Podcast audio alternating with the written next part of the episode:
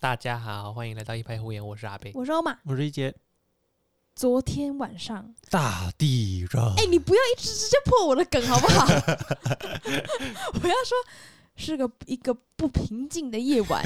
有一个村民死了，没错。哎，真的这个晃很大哎，对啊，好像今天看才知道，好像有三次，但是好像具体来讲，昨天到底醒来了几次不太确定。我感觉我应该醒来了不止三次，好像高雄有感的话，就是大概三四次，但是花莲实际上好像有二十四次，真假的？好像是，因为我记得我感觉第一次主政的时候持续非常久的时间，嗯，我好像也是被晃起来。其实我有时候会搞不太清楚，我到底是先醒来才晃，还是被晃醒来的。就是会会觉得你感觉到你的意识慢慢往上浮，然后浮到那个台面上面，伸出他的头跟大家 say hi，然 后同时呢就会觉得好像好像在船上那样子，就会觉得好像在晃，嘿，然后你才慢慢意识到哦，好像真的在晃。我是有听到那个门窗咕隆咕隆咕隆，所以我确定它是在晃。哦我都把这个当地名呢，你说门窗恐龙恐龙恐龙，因为我不知道你们有没有听过，就是在地震来之前，会有一个空空空的声音，就是有会有一个很先很低沉从远方传过来的声音，然后在你的门窗开始晃，然后再你就感受到你的床跟着开始晃，这样有，我上礼拜回家的时候，在嘉义的时候就有，然后我那时候还传讯息跟阿北说刚才有地震，然后他也是马上跟我说刚才有地震，然后那次就是很明显的，大概是就会先听到由远处传来的那个嗯轰轰轰轰，然后大概隔了一到两秒，然后对才对开始对对晃。就超可怕的，我那一次是我坐在电脑前面，对，然后感受到就是一个上下的，我嗯有一种就是自己往上抖了一下，嗯我想说是我肌肉抖，还是真的在抖，真的在抖。然后我想说，嗯，应该是那种很小的，就是一级那种地震，哦，呃就是有感，但是很很弱这样。嗯结果马上就咣，超晃了一个大大的，我就哦，我知道那是 P 波跟 S 波。哦，这好久以前的名词哦，哎、p 波跟 S 波哪一个是会先传到的啊、哎好像是看你距离正央多远。我觉得这个应该我们的观众里面有一些高中生。应该可以马屌上虐要我考们 学测了，这应该超厉害你可以的。在底下留言告诉我，到底 是 P 波先到还是 S 波先到？我相信我以前也会。对，可是我记得那一次他的阵营好像是在南投、欸，我想说你们台中应该蛮大的 哦，其实我觉得蛮大的欸、哦。可怕。昨天的多大啊？昨天好像高雄才三级，如果是昨天的话，我看新闻好像说正央是六点六规模，哦，那震度震度这就个每个地方不一样，嗯高雄市的话好像三三级，那我要哭了欸。我昨昨天我就已经快要世界末 日了，太哎我真夸的是超张。怕地震，而且我有一个，就我不知道它它可能是一个远古流传下来的一个生物本能。嗯，只是是吧？地震来之前，就是很长的时候是晚上来嘛，哎、我不知道为什么、到底为什么？因为哎晚上的时间蛮长的。因哎有道为理晚上的时候你是静静打，可能平常有，但是你都一直在动，哦你就不会发现。有有嗯有道理，就是不是有的人会地震震完之后，隔天来之后，哎、昨天有地震，你有没有感觉到吗？他说他睡死了，嗯我，超羡慕这种人，因为我没有办法，我就是地震来，而且我都会刚好在地震来的前几秒先醒来，哦，我也会这样子。就是他问号了，我先醒来，然后我想说为什么我要醒来，再来就轰轰轰，然后就开始地震，我就觉得你就让我睡过不好吗？是不是我们的人体机制有就是潜藏的，就是在你睡眠的时候，你的人体的某个机制就会启动，然后它会帮你什侦么危机感测危知险，哦对，有点像第六感的那种感觉。就像就像什么，不是有地震还是什么的，会先看到鸟类啊从哪边先飞出来啊，什么东西。有可我听过这种，哦还有什么狗会晚上一直叫啊，然后什么嗯虫会全部都爬出来对啊，对对对嗯对，可是我听过的一种说法、欸，就是你以为你是先醒，然后才感受到震，嗯其实是大脑先感受到震之后把你叫醒，然后才把震的感觉传给你。哦，还有这种是是啊吗？嗯是我有听过过这种说可法是，你的大脑要怎么感觉到震？就是你的身体先感觉到震了，但但是是意识还没感受到。哦对，但是他没有把这个讯息。息传给你的意识，哦他只是先把你唤醒，唤醒之后才把这件事情传给你的意识。哦哦，我这是怕地震怕到一个极致、欸，就是我生长在台湾，可是我超怕地震。生长在台湾本来就很多人超怕地震的吧？就是它它应该是一个大家从小到大习惯，因为它很常发生嘛，所以比起那什么美国哪边就是一辈子都没有地震，然后看一次地震，然后吓得屎尿全部 出来，我们应该是要很习以习以为然这样。嗯呐，没有不行我记得有一个花莲的学姐，然后她去台北念书，哦，呃，有一次就地震，然后台北晃很大，嗯然后她就赶快传讯息给她妈，嗯说就是她很害怕，然后就被她妈笑，你这个花莲人就会怕地震，丢不丢脸啊？ 哎、东部真的无时无刻都在地震，对嗯啊，呐超扯的。然后我已经怕地震，怕到我觉得我有点被害妄想症，地震的被害妄想症，就是我自己躺在床上，然后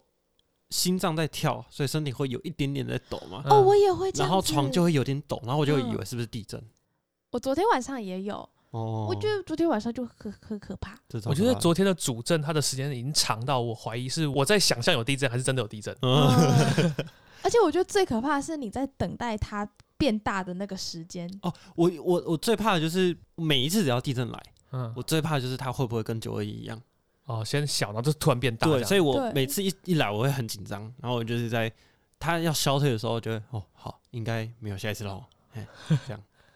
其实这一次的主震，我有差一点要爬起 来，嗯，就是它的大小已经快要超越我的临界值，我要爬起来 了。爬起来开始准备。对，但是它好像就晃着晃着，我就嗯算了，我只有在我的脑袋里面有在对话，到底要不要起来而已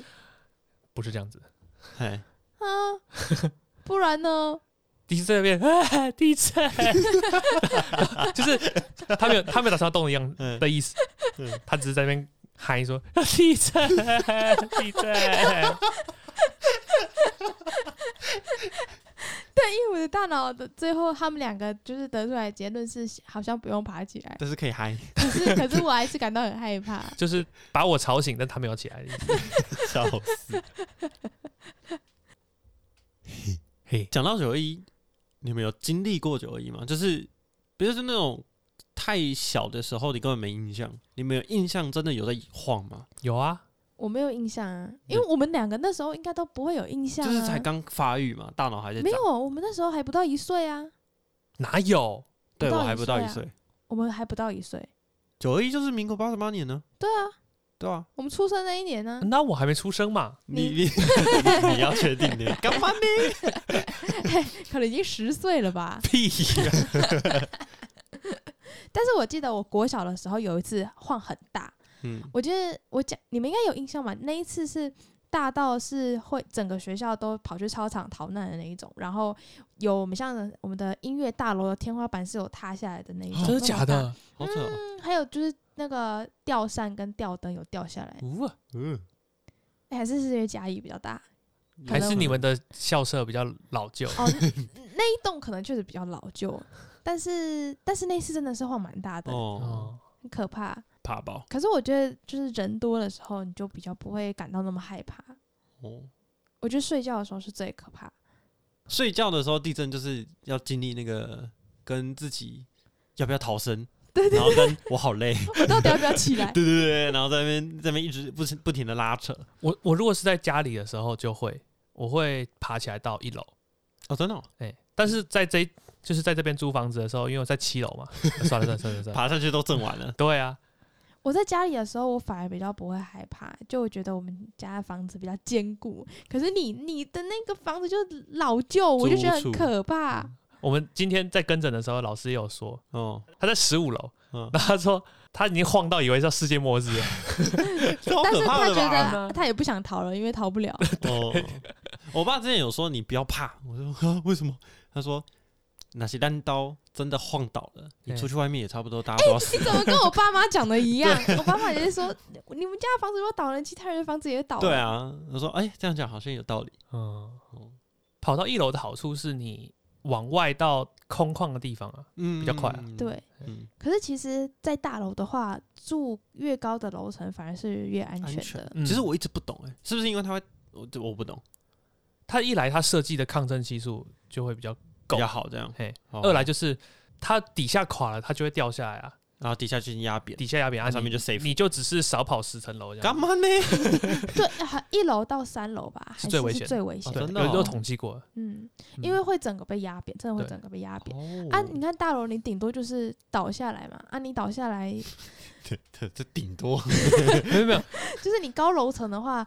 你在 building 里面，你比较不会受到什么伤害吧 OK 嗯，你不要被抛出去，抛出窗外，那那个就死定了。了。嗯，还是觉得昨天很可怕，嗯呐、而且他断断续续震了好几次吧，嗯，就是一点多的时候一次，然后那次最大嘛，主震，然后就我不知道几点。被，我就被晃醒，嗯，然后呃呃，而且这次有那个国家警报，有有有嗯有有有响那个很大声，一直到我自己是又在四点的时候再晃的时候又醒来一次，哦，反正昨天一整个都没睡好，觉得啊好累，今天早上就起来好所累。以你被晃起来之后，你就很难再入睡了。我被晃起来之后会一直，我会先开始念 妈祖，然后念完之后看情况，因为不是通常余震都会过一阵子才来，或者是有时候反正就是余震不一定什么时候不一定就时间不一定嘛，嗯所以我都会等主震结束之后，然后稍微自己在那边很紧张，可是眼睛都是闭着的，嗯，就很紧张，然后最后是紧张到睡着。嗯，跟我很像。哦，我觉得地震可怕的地方就是它让我感受到你在哪里都不安全，哦，你你没有一个地方是安全的，它都在晃，整个世界都在晃，我觉得超可怕。有啦，你在操场很安全。呃，你在空旷的地方安全啊。嗯 呐、他们，你这一辈子有哪一个时候地震来的时候，你刚好人在操场？ 没有，就算有我也不会发嗯现。到底哪里安全？那那阿北，你要不要跟我们说说看你对于九二一的印象？就超晃的啊， 嗯，然后你那时候在做什么？睡觉啊，哦，对耶，啊，他也是晚上，废话。哎 对我耶，们处处在同一个时空。哎对，你是在你家？嗯，我一开始以为是有人在踢我的床， 真的假的？因为你一辈子经验里面没有遇过这么大的地震，哦对，所以我就觉得是有人在踢我的床，我我大概忍受了差不多体感时间大概五秒，我超不爽。 睁开眼睛，然后看到就是爸妈正要爬起来，嗯，然后我想说，他们爬起来应该不是踹完我的床然后倒回去睡， 所以他们应该不是凶手，嗯抓到性侵 犯，就你们所以我想，我那个时候有零点零二秒，觉得是我哥跑过来踹我的床， 我就转头看一下另外一边没有人。哦这个时候爸妈就叫我说：“哎、地大地震啊，赶快到我一楼去。”这样，嗯哦，那个转换到底是什么样的事？就是它要晃到怎么样的程度，或者是晃多久，然后没有停，然后你才惊觉，哎、该跑。其实九二一的那个时候，它那个震已经大到你所有的家具都会发出奇怪的声音，哦，真的，嘿，所以其实是还蛮恐怖的。我觉得如果我年纪再大个三四岁，我应该会吓死。我觉得，诶、应该是大到那种你可以很明显的看到，你看过去的所有东西全部都在晃，玩甚至你的哦天花板跟你的地板是会一直上下震动的那种，就还蛮应该蛮大，会大到让你想要逃走的。它倒没有像你说的那么可怕，哦我知道，嗯，它比较像是，因为你一般地震的时候，你第一个听到的声音应该是窗户的声音，嗯玻璃类的嘛。像台风的时候，噔噔噔，对对对对对，就那像个台风那样的声音。可嗯是它是你的木头的家具也会有一点点晃，哦然后会咔咔咔的声音。嗯它里面的哦，你木头家具有那个隔板，对不对？对它们隔板之间会互相哦摩撞，擦啊，那个就蛮可怕，因为你所有的东西，你身边所有东西都会发出声音。嗯嘿，那个时候就还蛮可怕的。那你那时候很害怕吗？那时候还小啊，哦，就只是觉得出生之犊不畏虎。对，就是不知道现在是怎样。然后嗯爸妈好像就是说啊，大地震，然后要去一楼这样，我就嗯哦跑到一楼，嗯，然后印象很深刻，我爸就拿着那个从柜子里面拿出那个我在学脚踏车戴的安全帽，塞在我头上，哦嘿，他就塞着，然后就说到外面去这样。哦可爱。呃可 怕，那你们家有没有怎么样？而且没有你啊在没有台怎中哎、台中离南投集集那边更近对啊哎、对啊，但是没有怎么样了，还好。嗯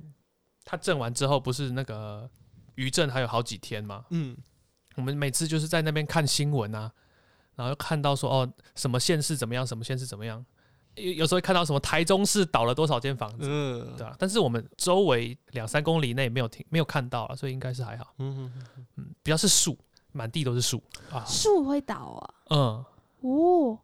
我记得我们家好像只有掉了几片厨房的瓷砖，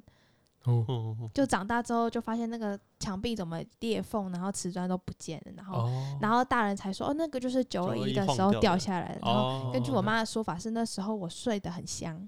那个很大呢。对啊，啊就是像摇篮呐、嗯哼哼啊，就哼，继续摇啊，睡啊，谁要是把我的摇篮摇成那个副德行，我一定会气 死。他不是他不是顺顺的这样左右左右摇，他只哎、我觉得我们的听众里面应该有蛮多高中生的，他们都没有，就是他们都还没有出生，没对啊，对啊，所以一定都没有没经历过。过那个，哦我们就已经算是压尾了。对啊阿，北不是啦，我还没出生呢、啊，那那一姐，你那时候九二一的时候，你有完听全大没人印怎象么说？而且因为那时候在旧家，所以到底对我们家造成什么伤害，就我就看不到了，根本不知道。哦，而且你们家高雄又更远了这那那天我好像是在我阿妈家，哦然后听我妈讲说，就是我阿妈就是抱着我冲冲到一楼这样哦啊，其他就真的没印象了。金 孙，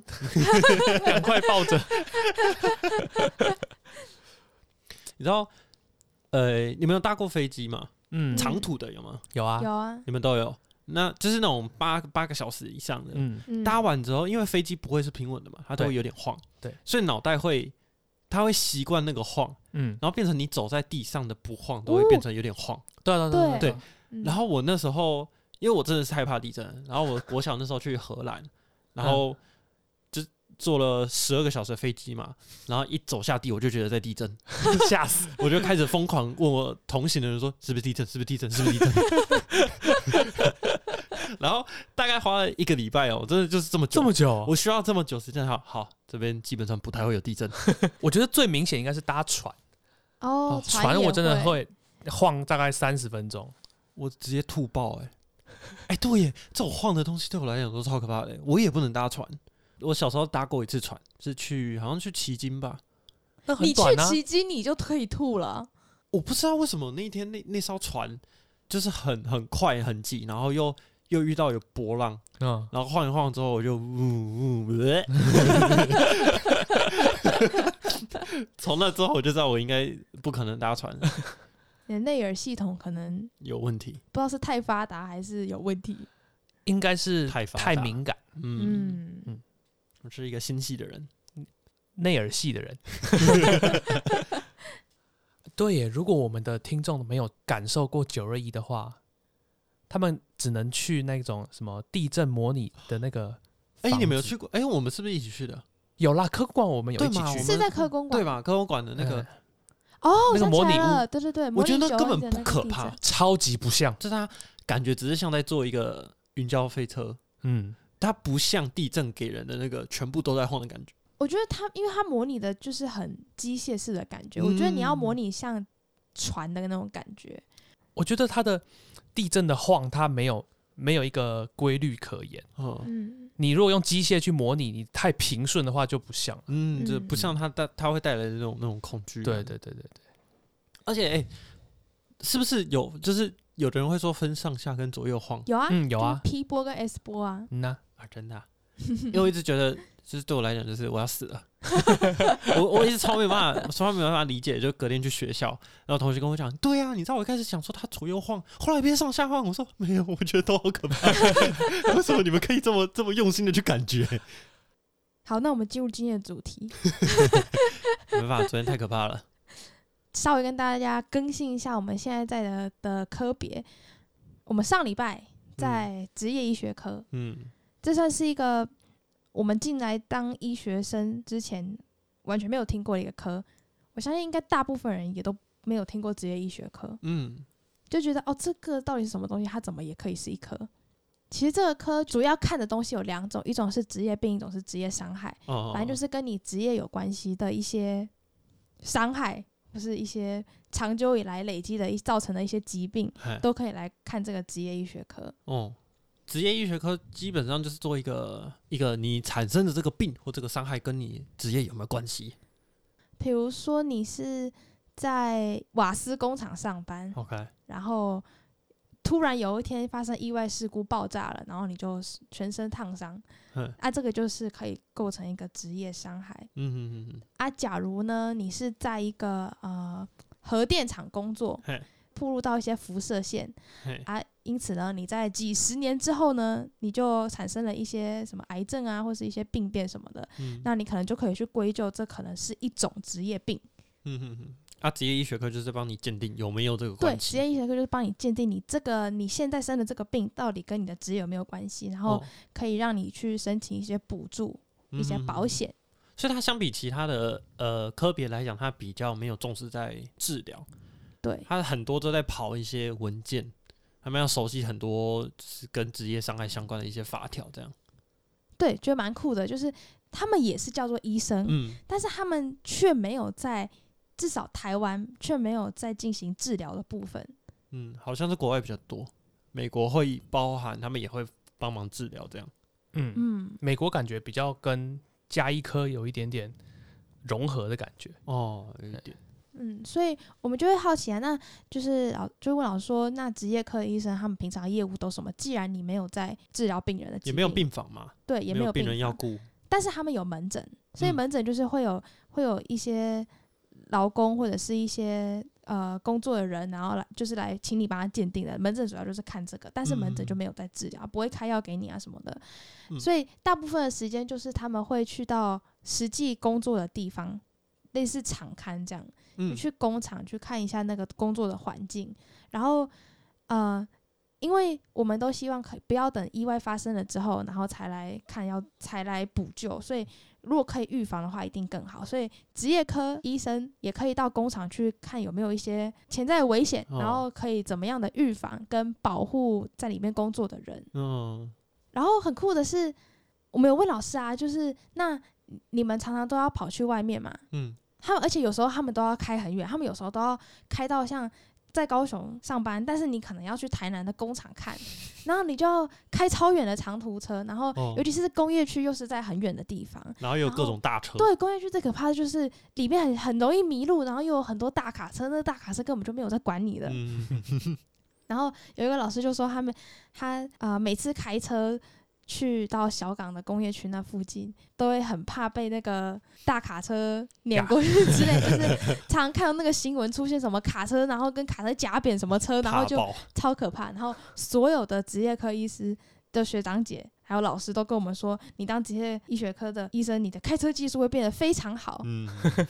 而且他们说，他们出去的话，像就是像我们医院的话，他说他们出去都是一个人出去、欸，嗯，就没有其他人随同啊。对，就是不会有什么助理，也没有什么护理师跟你一起出去，所以你就是自己一个人开着车，然后人生地不熟到一个工业区。单枪匹马，对啊，感觉很容易被欺负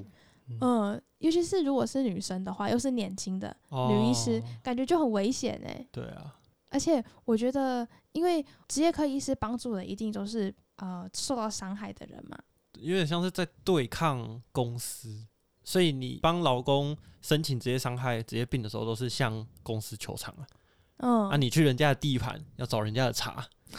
的对，感就有这觉。种感觉，你就要很有勇气。哦，其实也不一定啦，因为他虽然说，呃，你如果是为劳工服务的话，你要对抗公司，嗯，但是有时候你是为公司服务啊，你可以去调整他的工程程序或者嗯是对啦，对，他的工作环境这样，所以其实也不一定啦。嗯，也我觉得他比较像是 like 律师事务所那种关系，嗯，有一点，有一点点，像，或者是像法医，他们嗯就是可能跟法律比较近一点。嗯哼哼哼，对对对对对对，所以他们要念很多法律的规定啊、保险的规定跟给付的规定。然后其实真的会来看职医的人很少，少到有一个诊根本没人吧？我们下去本来要跟诊，本来是安排我们那一次要跟那位老师的诊，就下去的时候老师就转头，然后说：“哎、今天好像没有病人呢、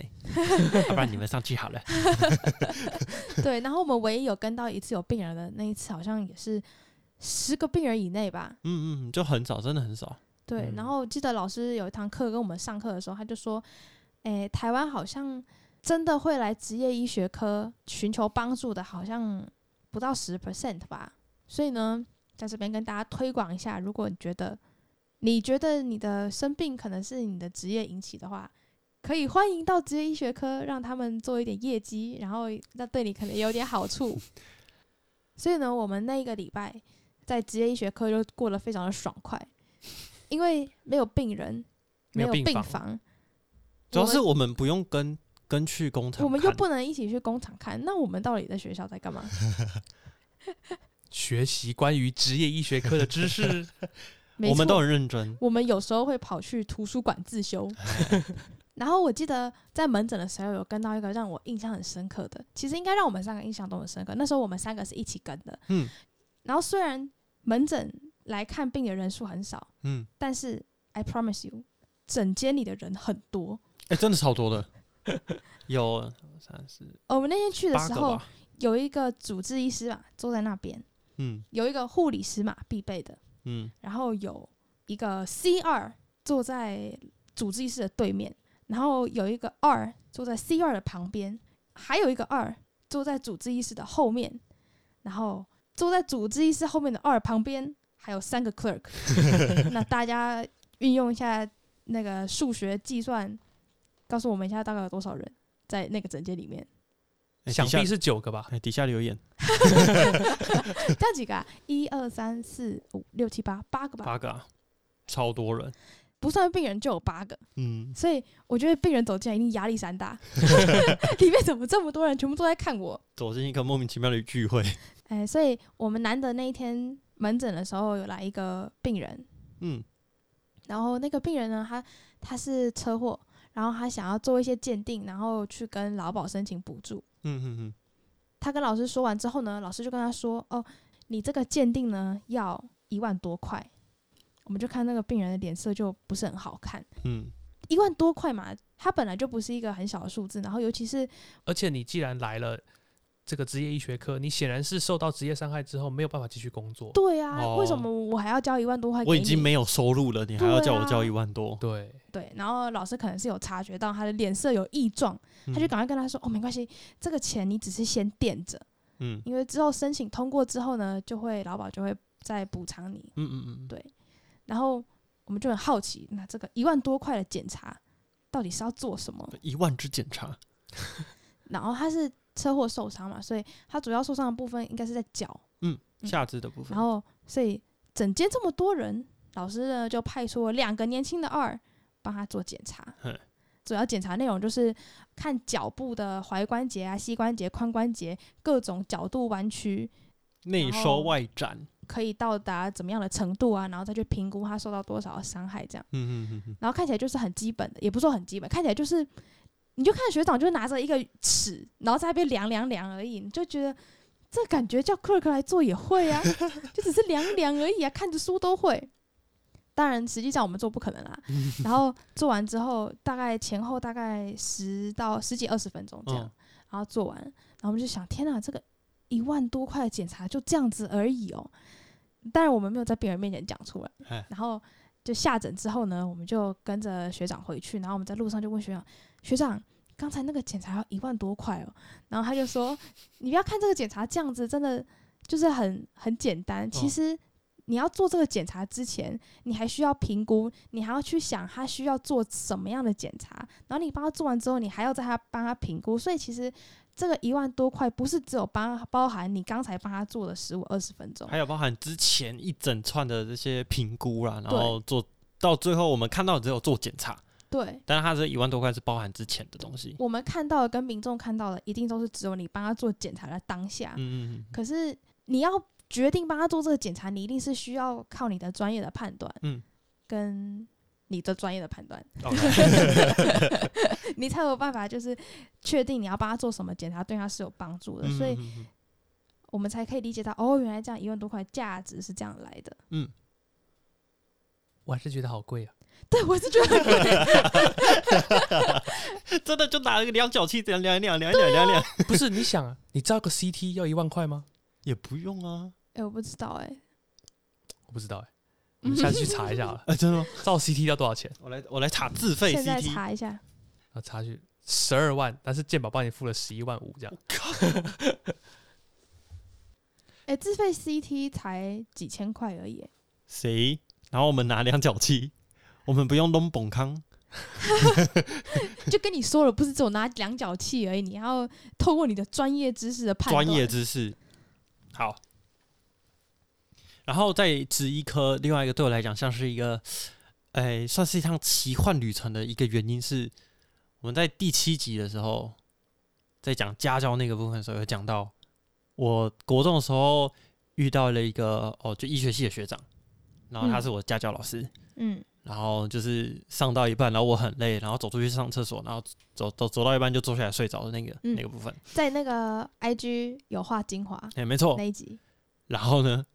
那位学长，哎、刚好就在职一科，啊，刚好就是来带我们的学长。 我会看到他之后就倍感亲切，你知道吗？我就是哇，往事涌上心头，然后想说来一个感人大重逢，嗯想说学长，你还记得我吗？他他不记得，哎、算一算应该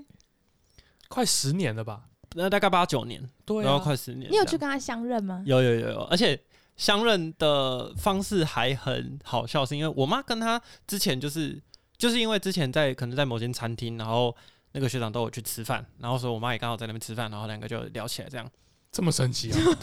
然后就是因为这样，所以呃那时候才有办法请到她来当我国中的时候的那个家教。嗯哦所以我妈跟她本来就有就有点认识，然后中间就有一段时间就没有再联络，嗯是直到我后来在那个职业医学科嘛，我就看到诶，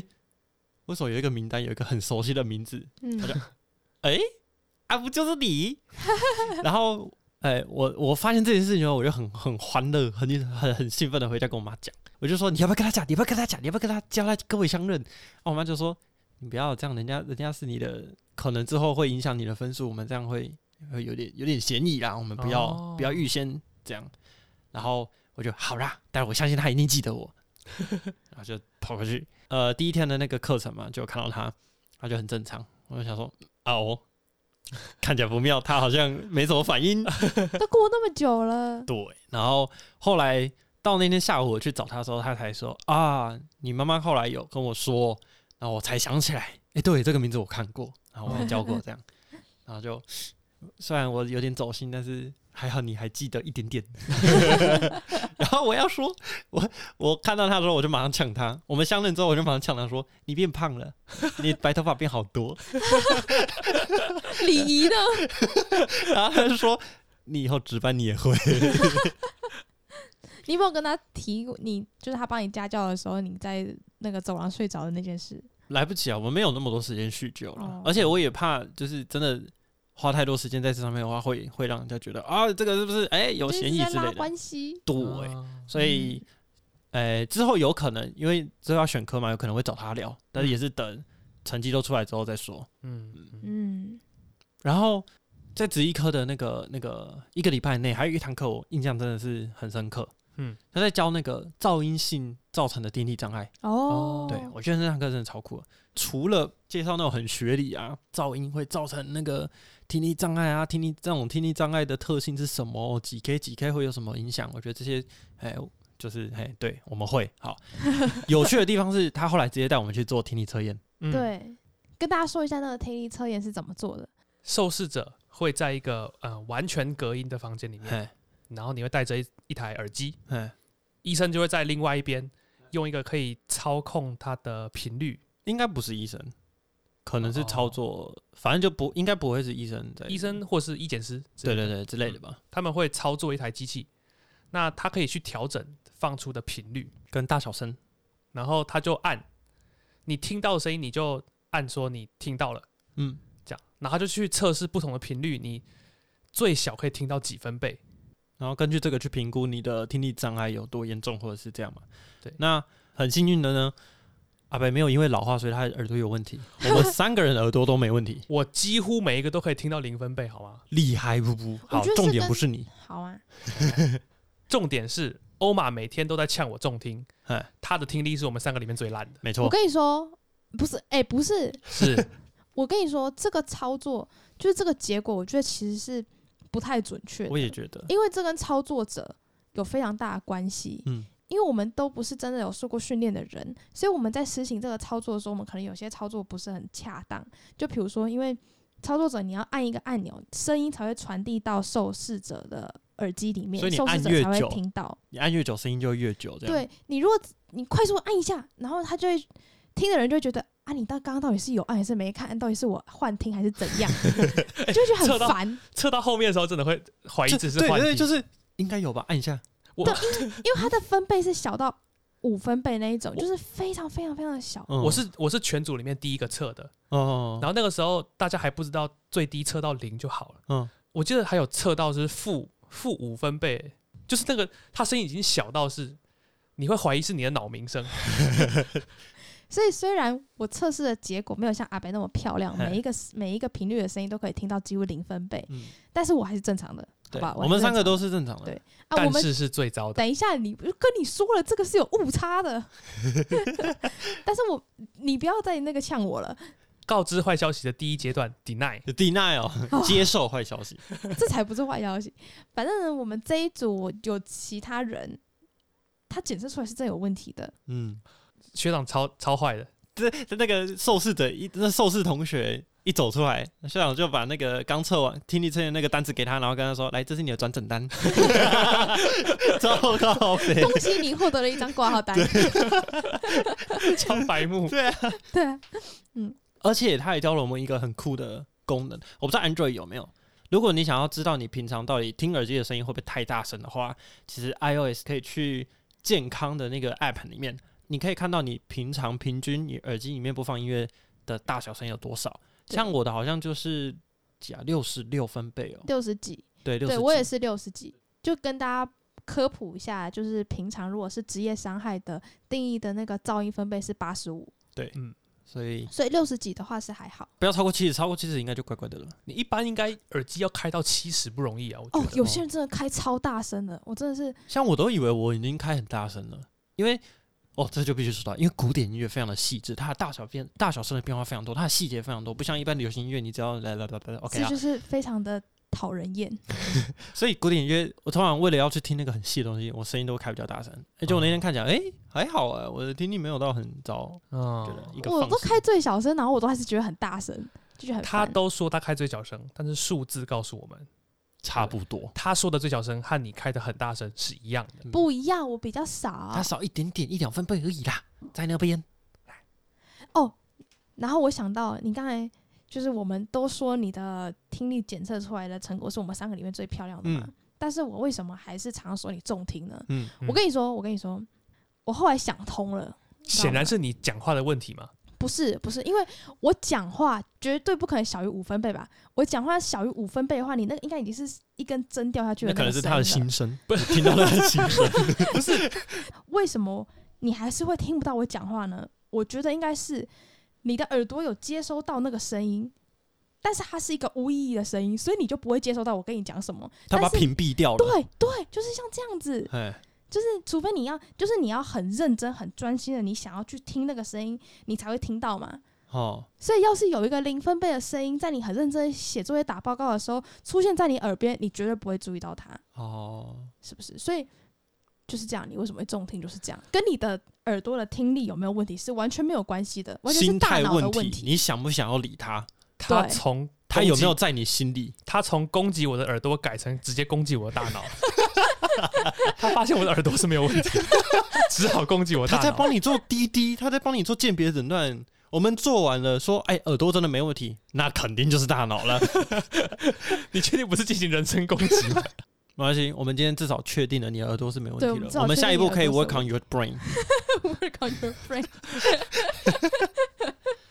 我花了两年证明我的耳朵没有问题，现在他们开始攻击我的大脑。那今天就跟大家分享到这边，大家拜拜拜。记得，如果怀疑你有职业病的话，可以去找职业科医师进行鉴定。大家拜拜。去看一下那个健康 app，真的很好玩。